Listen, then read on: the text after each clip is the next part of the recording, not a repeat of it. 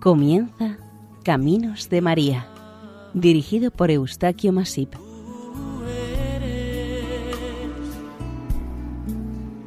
Entre todas las mujeres.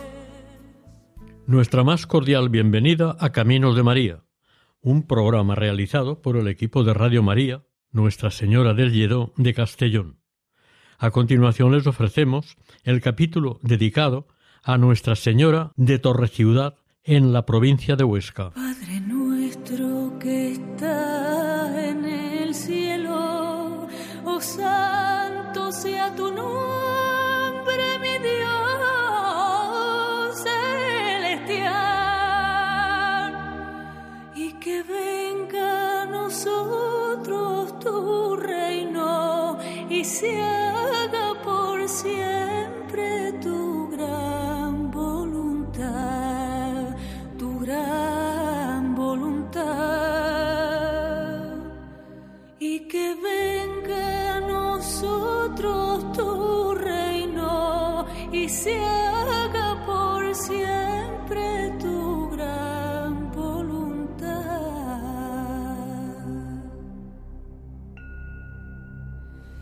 En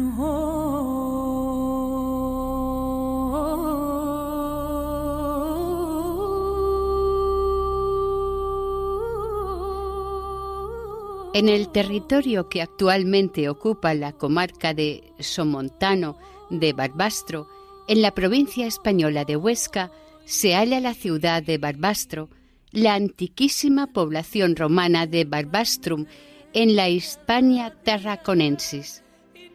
Tras la caída del Imperio romano causada por la propia corrupción de sus gobernantes y seguida por las invasiones de los bárbaros procedentes del centro de Europa, los visigodos ocuparon la mayor parte de la península ibérica, a excepción del sureste peninsular que estaba en manos de los bizantinos. En general, los entonces nativos peninsulares aceptaron el carácter monárquico del reino hispanogodo que regía los destinos de la península. Con esta situación política se llegó a principios del siglo VIII, concretamente al año 711. Este año se inició desde el sur peninsular y procedente del norte de África la conquista sarracena de casi todo el amplio territorio peninsular. Esta conquista se hizo muy rápidamente con la particularidad de la escasa oposición de sus habitantes. Este mismo año, los invasores ya llegaron hasta el actual Somontano y la Ribagorza, Oscenses, así como a las demás comarcas limítrofes. Naturalmente, la villa de Barbastro fue tomada por las tropas árabes bajo el mando del moro Muza. En el año 800, el andalusí Halaf Rasid reedificó y fortificó la localidad de Barbastro, convirtiéndola en la capital de la Barbitania. Según algunos historiadores, los musulmanes prefirieron asentarse en las zonas urbanas por varios motivos sus mejores comunicaciones, sus mejores equipamientos, la existencia de una industria artesanal local, por las actividades mercantiles y por disponer de una periferia agrícola y ganadera que podía abastecer mejor de alimentos a los habitantes de las ciudades consolidadas. Las zonas muy apartadas o marginales, sin embargo, siguieron estando dominadas por los magnates locales como había sido siempre. Estos últimos, con capitulaciones y acuerdos con los invasores, fueron integrándose entre los nuevos ocupantes del poder. Unos se convertían al Islam y otros, aunque se resistían en un principio, con el tiempo también se convirtieron, pero los que no lo hicieron fueron conocidos como mozárabes. Inicialmente los invasores respetaron las costumbres y las tradiciones populares, incluyendo la religión cristiana, pero con una condición. Tenían que reconocer y respetarse plenamente el Islam, su autoridad y su lengua, es decir, toda la cultura musulmana. Desde el norte de los Pirineos llegaban a estas tierras noticias de una gran derrota de los musulmanes en las cercanías de Poitiers. Además, poco tiempo después se supo que la expedición de Carlomagno había llegado hasta las puertas de Zaragoza. Estas noticias hicieron que se despertara entre los nativos del Prepirineo, que no se consideraban musulmanes, un fuerte estímulo y deseo para desligarse totalmente de los sarracenos que les habían invadido. La Cataluña vieja, en estos momentos, quedó ligada al imperio carolingio como marca hispánica, organizándose en pequeños condados, pero no en un reino, lo que sí ocurría es que solían unirse en matrimonio algunas de las familias nobles, con lo que algunos condados fueron creciendo en extensión. En el siglo X, los condados de Aragón, Pallars y Ribagorza consiguieron desvincularse del condado de Toulouse y unos años más tarde el condado de Aragón se separó de Pamplona. El rey aragonés Ramiro I introdujo grandes cambios en los territorios bajo su dominio, fortificó muchas localidades y mandó construir varios castillos defensivos en lugares estratégicos. Intentó varias veces apoderarse de Barbastro y Graus. Logró sitiar Graus, pero los sarracenos, ayudados por el rey Sancho II de Castilla y sus guerreros, entre los que estaba un tal Rodrigo Díaz de Vivar, conocido como el Cid, derrotaron al rey aragonés y no fue posible conquistarla. El nuevo monarca de Aragón, Sancho Ramírez, con la ayuda de los francos del norte de los Pirineos, tomó Barbastro en 1064, en la conocida como Cruzada de Barbastro. Al año siguiente, al-Muqtadir hizo un llamamiento a todos los pobladores de Al-Ándalus a una yihad, guerra santa, y recuperó la ciudad. Dos años más tarde, en 1066, la pequeña localidad ribagorzana de Torre Ciudad fue ocupada temporalmente por los cristianos. Este nombre proviene de la torre vigía que custodiaba un antiguo poblado, la Turris Civitatis, torre de la ciudad. Pedro I de Aragón, en 1101, recuperó definitivamente Barbastro y por sus dimensiones y número de habitantes la declaró sede episcopal, trasladando para esto hasta Barbastro la ya existente sede en Roda de Isábena. Su primer obispo fue Poncio, quien viajó hasta Roma para obtener el consiguiente permiso del traslado por parte del Papa de Roma. En 1134, el rey aragonés Ramiro II el monje renunció a la sede episcopal. Tres años más tarde, en el barrio de Barbastro de Entremuros, se firmaron los esponsales de doña Petronila, hija del rey Ramiro II, con el conde de Barcelona Ramón Berenguer IV. Con este matrimonio se dio inicio a la corona de Aragón, quedando incorporada Cataluña en esta.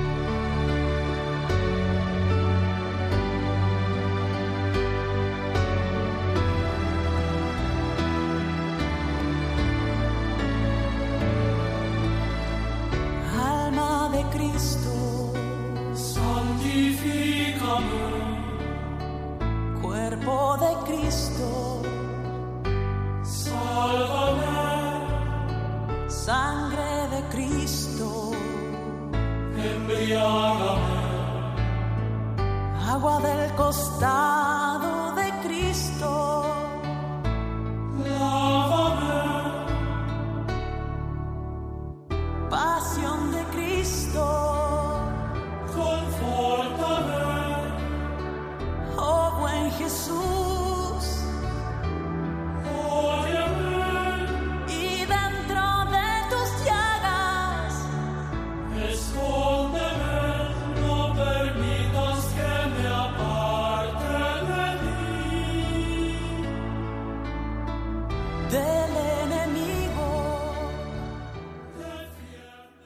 El Somontano y la Ribagorza oscenses, al igual que las demás comarcas vecinas, fueron territorio de conquista y reconquista.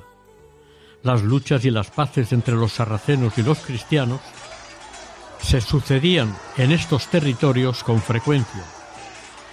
Como unos fueron los invasores y los otros querían recuperar sus territorios perdidos y volver a su religión, las luchas entre ambos eran inevitables. Se alternaban las situaciones ofensivas y las defensivas, los adelantamientos y los retrocesos, tanto de los dagarenos como de los cristianos, pero se daban algunas treguas. En estas circunstancias y con sus penosas consecuencias y condiciones vivían sus castigados y habituales habitantes. De estas maneras estuvieron aguantando hasta la llegada de Pedro I, quien conquistó y recuperó la ciudad para el cristianismo. En medio de estas luchas fronterizas del último cuarto del siglo XI, se halló algún tipo de documentación relacionado con una imagen de la Virgen María que era venerada en una pequeña capilla en la primitiva localidad de Torreciudad. Aquella antigua imagen se supone que fue escondida por parte de los fieles cristianos para evitar que fuera profanada o destruida por los infieles procedentes del sur peninsular. Esta suposición se comprende por cómo fueron escondidas otras muchas imágenes en las numerosas narraciones de otras advocaciones marianas que también fueron cuidadosamente tratadas y guardadas en diferentes tipos de escondites y en algunas veces en lugares insospechados. Para todas aquellas imágenes pasaron los años y los siglos, y cada imagen de la Virgen seguía oculta y guardada, a la espera de ser descubierta para volver a ser venerada por los fieles que la descubrieran o hallaran,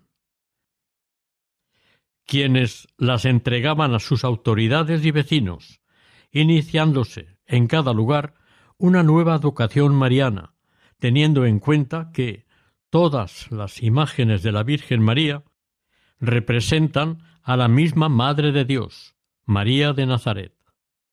Esta imagen de la Virgen de Torre Ciudad, desde el punto de vista estilístico y de factura, es de un tiempo muy antiguo. En aquellos tiempos cada imagen solía ser manufacturada o tallada coincidiendo con el momento que se construía la iglesia a la que iba a ser destinada. Con estos supuestos es muy posible que la imagen de la Virgen de Torre Ciudad tuviera más un origen románico que no visigótico. Con el Renacimiento carolingio, entre finales del siglo VIII y principios del IX, aparecen las primeras imágenes de estas características en la Europa occidental. Fueron difundidas como las Majestas Domini y del Cristo Majestad.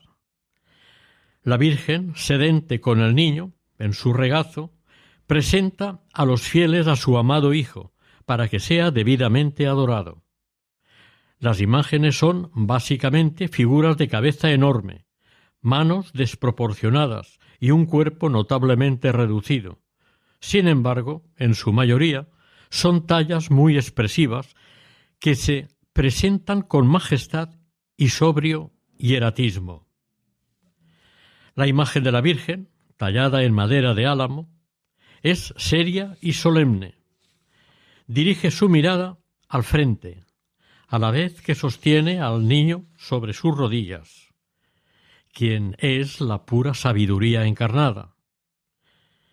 La madera de la imagen ha sido muy bien tratada y cuidada a través de los siglos, y en su última restauración del siglo XX se dejó al descubierto la primitiva expresión de los dos rostros, el de María y el del niño. La talla corresponde al tipo de las vírgenes negras.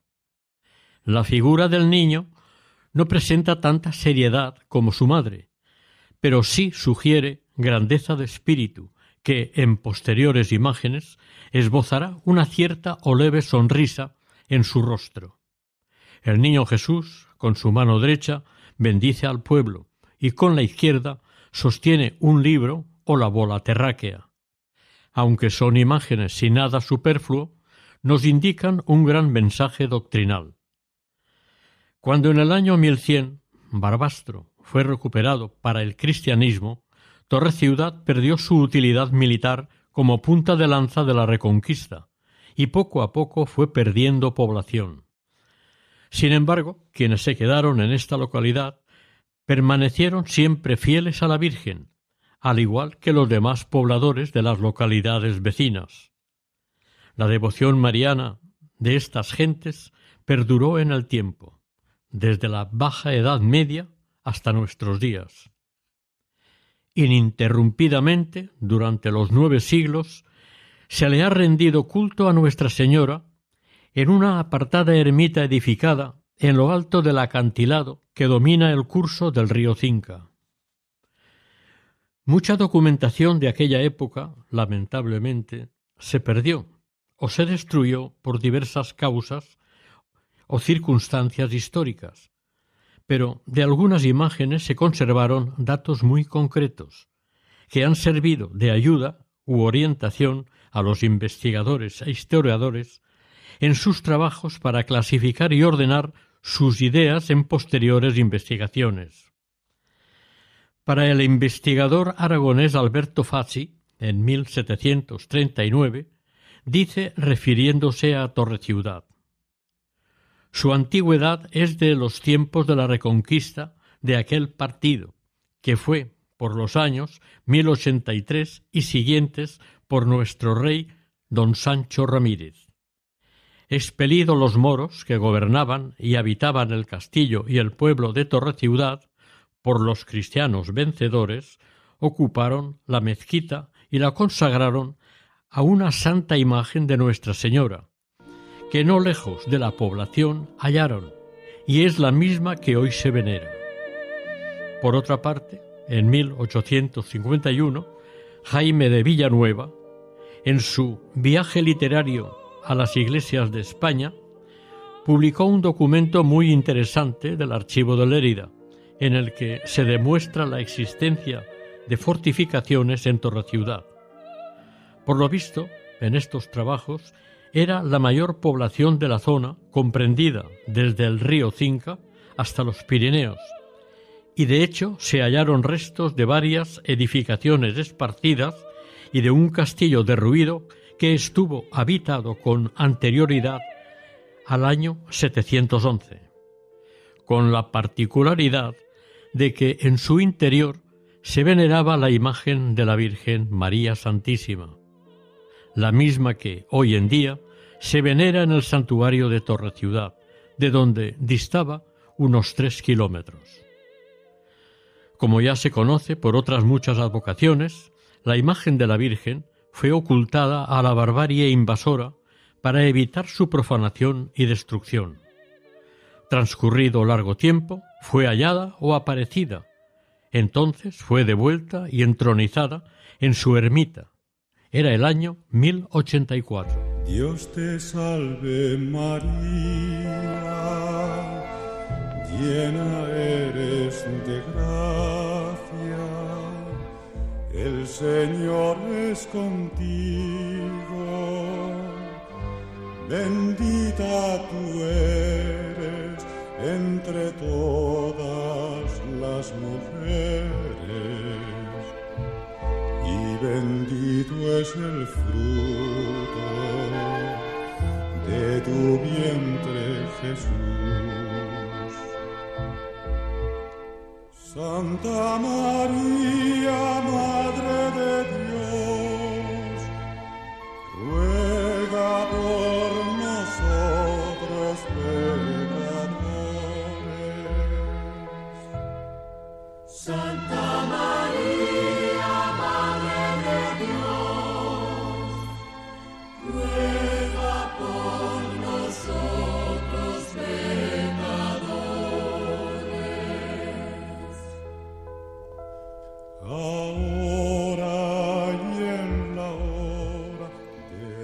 Estamos escuchando el programa Caminos de María, capítulo dedicado a Nuestra Señora de Torreciudad.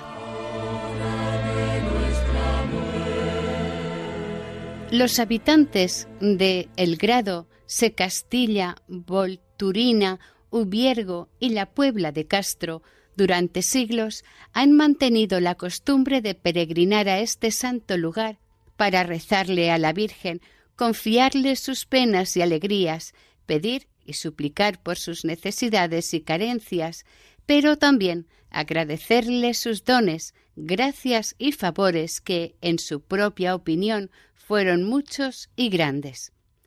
Tradicionalmente en esta ermita se han celebrado bodas, comuniones, bautizos, retiros espirituales, aniversarios y más frecuentemente misas.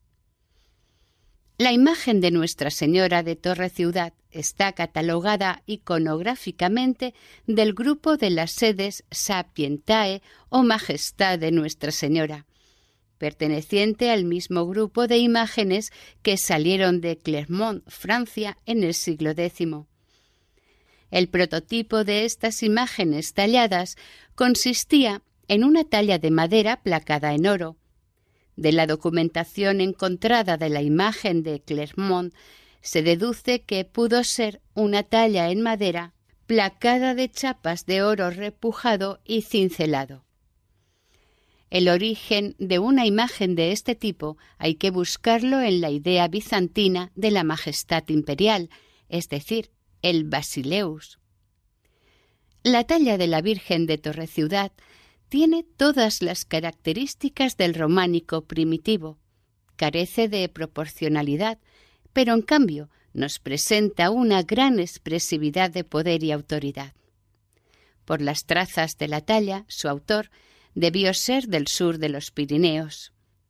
El contemplarla mueve al creyente a la meditación e incluso a retroceder mentalmente a varios siglos atrás, sobre todo observándola directamente o en una buena fotografía de antes de su restauración. Es una sobria imagen, sedente, serena y rígida, como corresponde a las imágenes de su época en una cabeza coronada con la misma madera del resto de su cuerpo, moderadamente grande, destaca su rostro ovalado y bello. Dirige la mirada al horizonte con sus ojos almendrados y bien definidos. La nariz, situada entre unos pómulos suavemente bien marcados, larga y solemne, inspira potestad y rigor.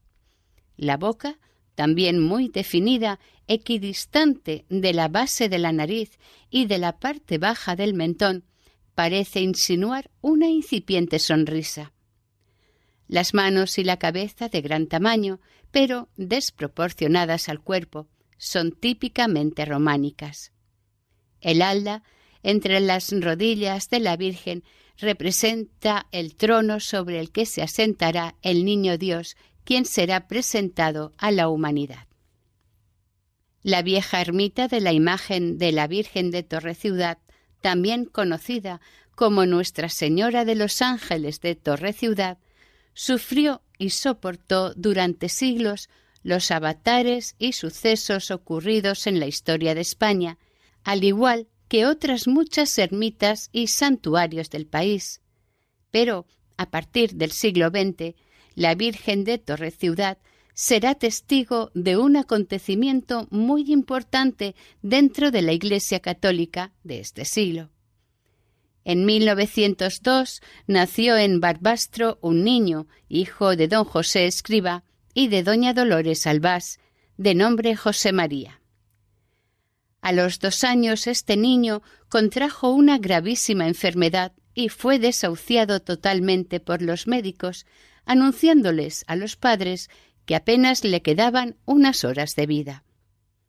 Ante la pérdida de toda esperanza por la vida del hijo, los padres, y en especial su madre, se dirigió confiadamente a la Virgen de Torreciudad, por la que sentía una gran devoción, pidiéndole por la curación de su hijo y prometiéndole que si lo curaba y lo salvaba, lo llevaría a la ermita para ofrecérselo a ella en peregrinación y acción de gracias. El pequeño José María se curó y los padres cumplieron lo prometido a la Virgen, cosa que en aquellos momentos resultaba difícil y peligroso debido al mal camino existente para llegar hasta la ermita, que estaba situada en un escarpado y elevado paraje en un acantilado sobre el río Cinca. El propio José María recordaba y contaba con frecuencia la aventura que supuso para sus padres el tener que llevarlo hasta la ermita. Este recuerdo permaneció siempre en la mente y el corazón de aquel niño y luego adulto. Todo esto desde el silencio y el agradecimiento permanente a sus padres y a Nuestra Señora. Además, durante seis años asistió al Colegio de los Escolapios de Barbastro, donde se le hablaría con frecuencia de la Virgen María. En 1928, ya sacerdote, San José María Escriba de Balaguer fundó el Opus Dei, la obra de Dios, en la que se expuso a los fieles que, con el trabajo de cada día, la vida familiar y en toda actividad lícita cotidiana, se puede encontrar a Cristo y seguirle de por vida. Con esta convicción puede ser un buen difusor de su fe. Con este principio y planteamiento nació y creció grandemente la obra en todo el mundo. El redescubrimiento de Torre Ciudad se produjo a partir de 1956, cuando los investigadores de la vida de San José María quisieron conocer sobre el terreno el primer santuario de la Virgen bajo esta advocación. Para esto no dudaron en acudir al mismísimo santuario de la aldea de Volturina, situada entre Barbastro y Graus. En invierno la ermita estaba cerrada y llegada la primavera la santera volvía a ocuparse en atender la ermita, así anualmente. El embalse del Grado aún no existía. En aquel momento la Virgen estaba presidiendo la ermita en su retablo. Era una imagen vestida según la moda desde hacía siglos. Los devotos, al ver que la imagen se oscurecía en la cara y las manos, se la blanquearon y el resto del cuerpo quedaba oscurecido conservando el color natural de la madera de la talla románica cubierto por las inapropiadas vestimentas. Gracias a la oportuna restauración, se pudo recuperar el aspecto original de la venerada imagen varias veces centenaria. En la actualidad, en la ermita, se presenta esta imagen con un cuadro que refleja muy aproximadamente cómo debió de ser en un principio. San José María amaba tanto a la Santísima Virgen María que cuando visitaba cualquier santuario mariano por Europa y América, acudía ante la imagen titular de su iglesia para venerarla y mostrarle su más profundo afecto y respeto. Desde luego, nunca olvidó a la Virgen de su tierra natal. Probablemente esta fue la principal razón por la que se propuso levantar un gran santuario lo más apropiado posible a la Madre de Dios en este caso a Nuestra Señora de los Ángeles de Torre Ciudad. Para él, los principales milagros que deseaba y esperaba de la Virgen estaban en la conversión y la paz de muchas almas. Esperaba un derroche de frutos espirituales a quienes el Señor dará cuando acudan a la bendita Virgen María, venerada desde tantos siglos. Para este noble fin, se interesó en que se dispusieran muchos confesonarios y que las gentes pudieran purificar sus almas en el santo sacramento de la penitencia. De tal manera que, una vez renovadas, retomen y confirmen su vida cristiana, santificando y amando su trabajo cotidiano y llevando la paz y la alegría de Jesucristo a sus hogares y a su trabajo, cumpliendo el consejo del Señor, la paz os dejo, la paz os doy.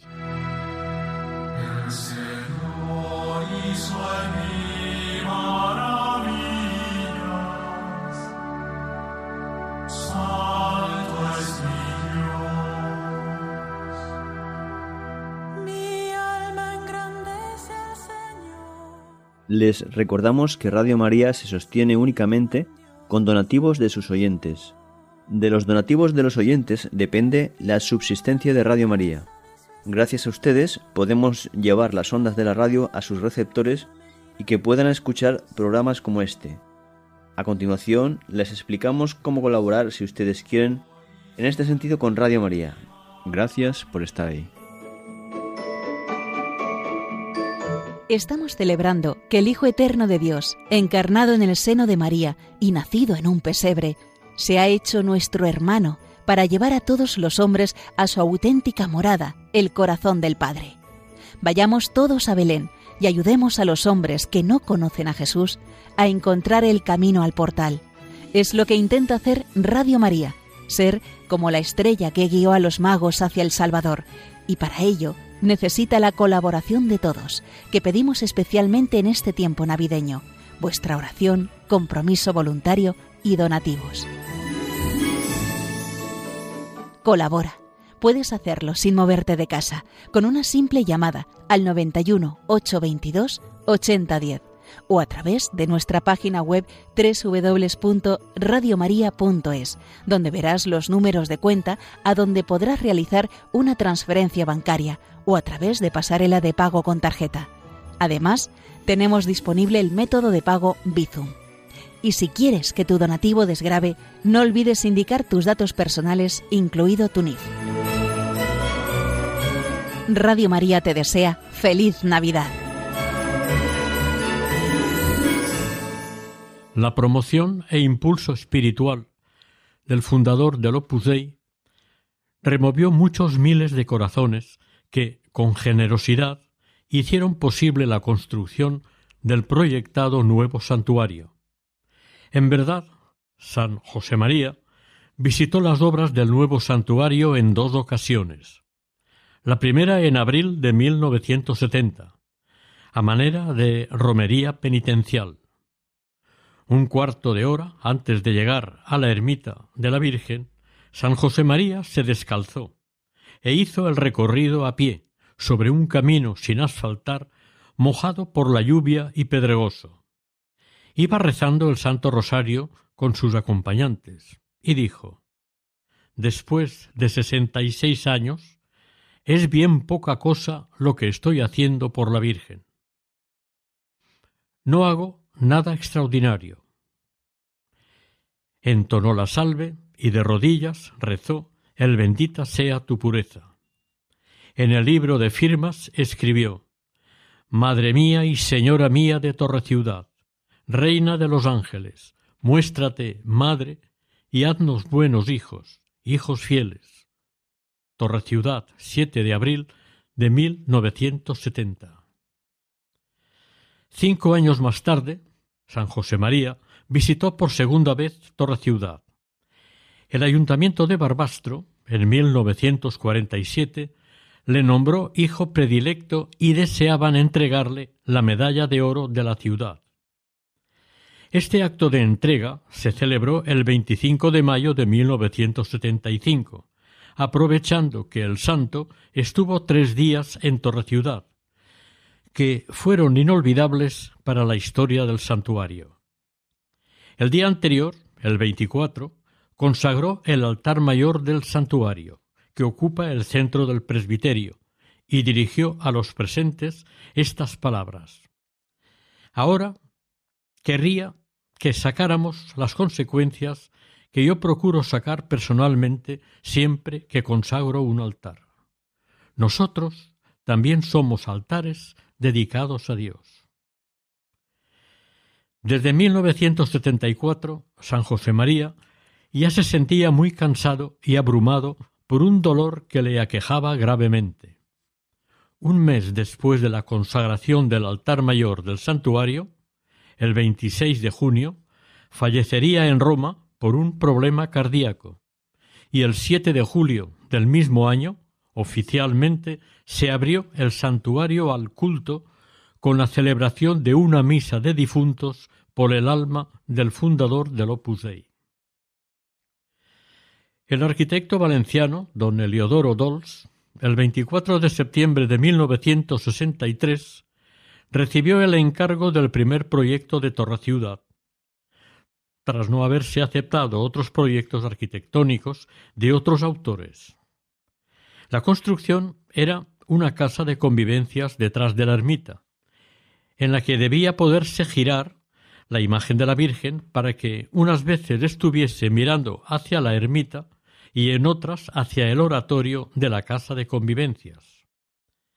El 29 de noviembre de 1964 se reunieron en el edificio central de la Universidad de Navarra personas pertenecientes a la antigua corona de Aragón, Aragón, Cataluña, Valencia y Baleares, para constituir un patronato de Torre Ciudad.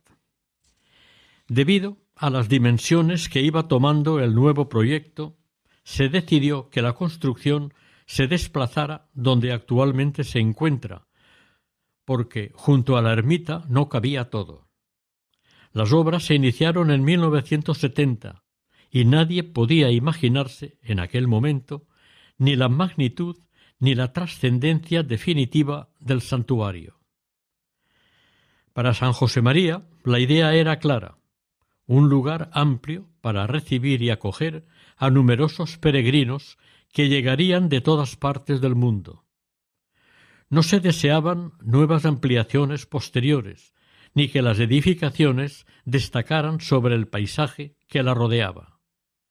Había que conjuntar los materiales antiguos con los modernos, la piedra, la teja, el ladrillo, el hormigón, los hierros, la madera, los azulejos y la reja de Huesca, está todo presente en tan enorme, singular y bellísima obra arquitectónica, dedicada expresamente a la Madre de Dios, a Nuestra Señora de los Ángeles de Torre Ciudad. Cuando se accede a la gran explanada del santuario, una original torre de campanas se eleva sobre una serie de construcciones que no rompen el paisaje en el que se ubican. La torre es irregular y única, sus campanas llevan el nombre de varias advocaciones de la Virgen María. Su presencia anuncia que estamos en un lugar de oración y con su elevada verticalidad señala hacia el cielo. Centra a los visitantes y romeros a elevar su mirada hacia la santa eternidad. La emoción, la curiosidad y un sano interés mueven al peregrino a entrar en uno de los mayores santuarios del mundo cristiano. Para entrar a la iglesia, una sucesión de arcos formados por originales setas hechas de ladrillos y a manera de grandes abrazos reciben e invitan a entrar a los visitantes en la casa de Dios y de su Santísima Madre, Santa María de Torre Ciudad. Este santuario está abierto a todas las gentes procedentes de cualquier parte del mundo lo más importante de toda la obra, estaba en el interior de la magnífica capilla iglesia. Iba a ser la casa de Dios y de su Madre Santísima. El retablo del altar mayor debía ser el lugar más hermosamente terminado. Sin escatimar valores ni esfuerzos, había que buscar las mejores esculturas y escenas relacionadas con la vida de la Virgen María y de su relación con nuestro Señor Jesucristo, para que movieran a la mayor devoción y piedad a los fieles, para que orasen ante ellas. Era esto tan importante para San José María que prefería no se inaugurase y aplazase su apertura, si la capilla y todo lo expuesto y planificado no estaba concluido.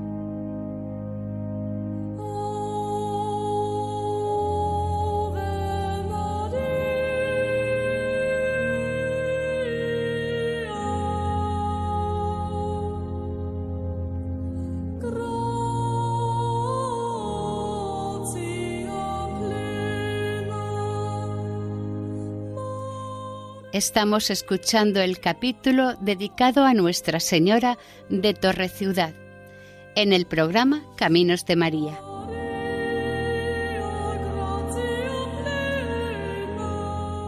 El santuario de Torre Ciudad se construía precisamente para rezar y el retablo debía de ser un elemento especialmente realizado y de máxima concentración para quien lo contempla, debía invitar a los fieles a la oración.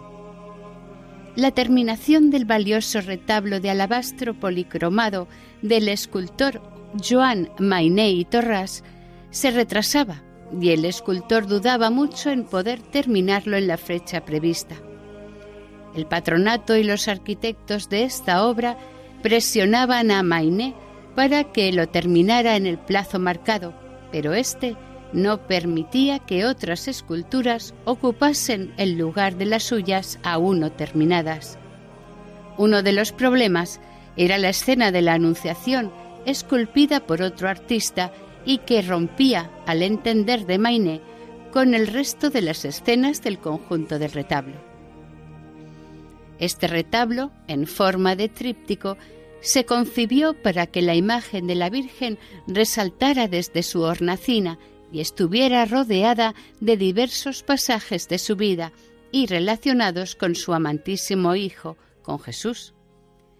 El escultor quería expresar fielmente la idea y el mensaje que tenía San José María de lo que debía de ser este retablo. Joan Mainé leía y releía las homilías del santo fundador asiduamente para orientarse lo mejor posible en su trabajo. Según cuenta este escultor, cuando decidió esculpir o modelar el Cristo, decidió hacerlo por las noches cuando todo estaba en silencio y nada le molestase. Se quedaba solo en su taller y con sus manos y sus dedos, acariciando el barro, le iba dando forma a la faz de nuestro Señor. Cerraba los ojos moldeando su cara. Él estaba allí. En algunos momentos lo sentía junto a él y se le erizaba el cabello de emoción. Siguiendo una tradición aragonesa, San José María quiso que se pusiese en el retablo un óculo eucarístico, como en muchos retablos de templos de su tierra. Este óculo permitiría ver el sagrario con el Santísimo Sacramento para que los fieles lo adoraran. Al parecer, San José María quería un retablo custodia con el camarín de la Virgen en la parte inferior del retablo y superpuesto a éste el oráculo con el sagrario y entre ambos la escena de la crucifixión de Jesús. Las ocho escenas que rodean el óculo eucarístico y la hornacina de Nuestra Señora nos presentan unos momentos muy significativos de la vida de la Virgen, a saber y reflexionar las siguientes. 1. Los desposorios. Las manos de los esposos son el centro de atención de esta escena.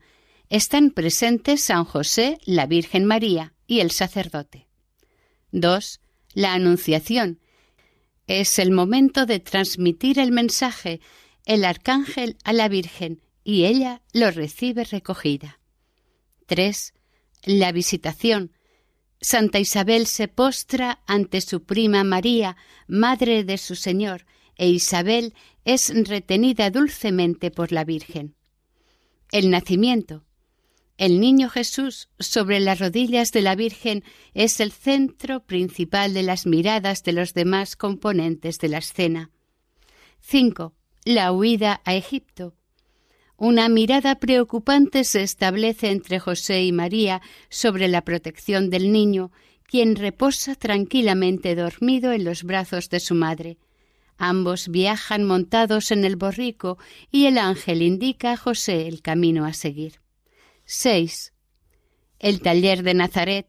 José y el niño se miran mutuamente sobre el trabajo que están realizando y María, sorprendida, deja sus labores para atender al diálogo de ellos.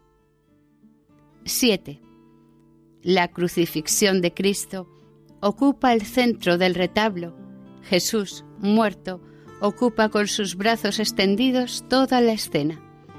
La Virgen erguida y serena, observa y acepta dolorosamente el sacrificio de su Hijo.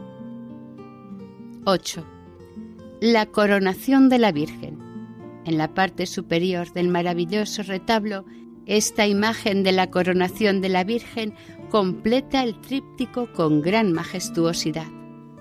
Una serie de arcángeles, ángeles, santos, santas, símbolos y ornamentaciones varias completan este gran retablo. Nada te turbe, nada te espante, todo se pasa.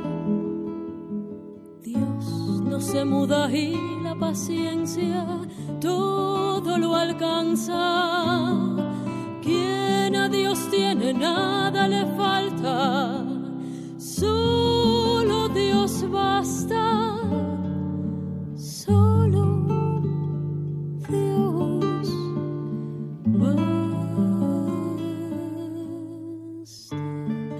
Estas escenas del retablo, citadas anteriormente, correspondieron a las peticiones e indicaciones del santo fundador, quien afirmaba que las escenas representadas deben entrar por los ojos, que sirvan para dar doctrina.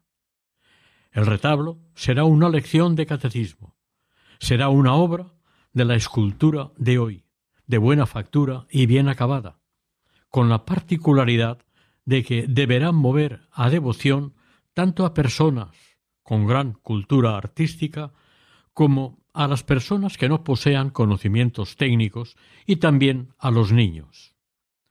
Fuera del retablo, a la izquierda y sobre una peana, hay una imagen de San José María que se puso después de ser beatificado.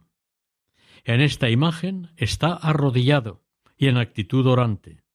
Esta escultura está realizada en alabastro por el mismo Mainé.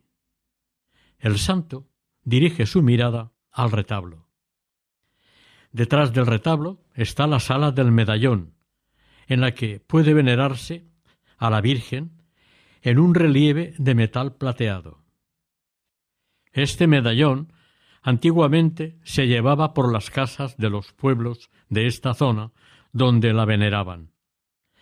Debajo, enmarcado en mármol verde, está el medallón que llevaba sujeto la talla original de Nuestra Señora, y actualmente los devotos fieles siguen besándola con gran veneración. Es destacable a la izquierda de la nave la capilla del Santísimo, donde se venera un Cristo en la cruz, de bronce dorado, obra del escultor italiano Pasquale Schiancalepore. Está enmarcado sobre un retablo de mármol jaspeado, con aplicaciones de latón fundido. Es una imagen de 1,80 metros de altura que representa a un Cristo que no está muerto todavía y no tiene la lanzada en el costado. Él parece estar mirándonos. Fue un regalo de San José María a Torre Ciudad y quiso que fuera así para que facilitara a la oración y a la conversión personal de quien lo observe detenidamente, reflexionando sobre el sufrimiento en la cruz del Señor a causa de nuestras infidelidades, errores y pecados. La primera visión de esta imagen del crucificado no deja de ser impactante al observador, sea o no creyente. Los confesionarios ocupan un lugar básico, fundamental, y son el cimiento de todo lo demás. Afortunadamente, en este santuario siempre hay sacerdotes dispuestos a administrar el sacramento de la penitencia. En la cripta hay un total de cuarenta confesionarios, repartidos en tres capillas, dedicadas a Nuestra Señora de Loreto, Nuestra Señora del Pilar y a Nuestra Señora de Guadalupe, tres advocaciones marianas muy señaladas por el santo fundador. En una galería contigua se exponen varias imágenes de advocaciones marianas venidas en peregrinación desde diferentes partes del mundo. El gran logro de este santuario mariano reside, pues, en facilitar la fructuosa recepción del Santo Sacramento de la Penitencia. Torre Ciudad es uno de los lugares del mundo donde brilla y resplandece absolutamente la misericordia divina. Son multitud las personas que, gracias al servicio recibido en este santuario, del sacramento de la penitencia, se reencontraron con Dios y con la Santa Iglesia de Cristo. La Virgen María, mediadora, protectora y guía, es el mejor camino de Cristo para llegar a la plena conversión y a la total entrega a quienes nos necesitan o reclaman y que, a veces, no nos lo piden por vergüenza u orgullo. Esto nos obliga a la entrega gratuita, libre y responsable, cada día y en cada momento al prójimo. San José María Escribá de Balaguer fue beatificado el 17 de mayo de 1992 y canonizado el 6 de octubre de 2002. Ambos actos fueron presididos por su santidad el Papa Juan Pablo II. Una visita al nuevo museo, con los últimos avances en tecnología e informática, puede resultar trascendental para algunas personas. La experiencia de preguntar a figuras en hologramas, experimentar la realidad virtual o incorporarse junto a uno de estos personajes y establecer un diálogo con él resulta muy emotivo y satisfactorio. Es sorprendente tratar de tú a tú a la Virgen, al apóstol San Juan o al mismo Jesús en la última cena. La fiesta en honor a la Virgen de Torre Ciudad se celebra anualmente el primer domingo posterior al 15 de agosto, pero el santuario puede visitarse en cualquier época del año. Las visitas pueden ser particulares, de grupo escolar, parroquias y de cualquier colectivo que esté interesado. Este santuario está incluido en la Ruta Mariana. Además de Torre Ciudad, la forman Lourdes, El Pilar y Montserrat. Cada vez es más frecuentada por quienes tienen gran estima a la Virgen María y cuenta con un creciente apoyo institucional.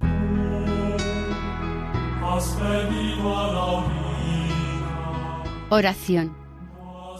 Madre amantísima, Santa María de Torre Ciudad, intercede ante Dios Padre para que nos conceda sabiduría y fuerza de voluntad para cumplir plenamente sus mandamientos. Intercede ante tu Hijo nuestro Señor para que cumplamos sus consejos y palabra, e intercede ante el Espíritu Santo para que realicemos sus consejos, ideas, pensamientos y obras para mayor gloria de Dios. Amén. Terminamos aquí el capítulo dedicado a Nuestra Señora de Torre Ciudad en la provincia de Huesca dentro del programa Caminos de María. Si desean colaborar con nosotros pueden hacerlo a través del siguiente correo electrónico caminosdemaria@radiomaria.es. Si desean volver a escuchar este capítulo u otros anteriores, pueden hacerlo desde la página web de Radio María, sección podcast. Para CDs y pedidos, pueden hacerlo llamando al teléfono 91 8 22 80 10. El equipo de Radio María en Castellón, Nuestra Señora del Lledó, se despide deseando que el Señor y la Virgen les bendigan. María, llena de gracia, el Señor está contigo. Han escuchado en Radio María Caminos de María, dirigido por Eustaquio Masip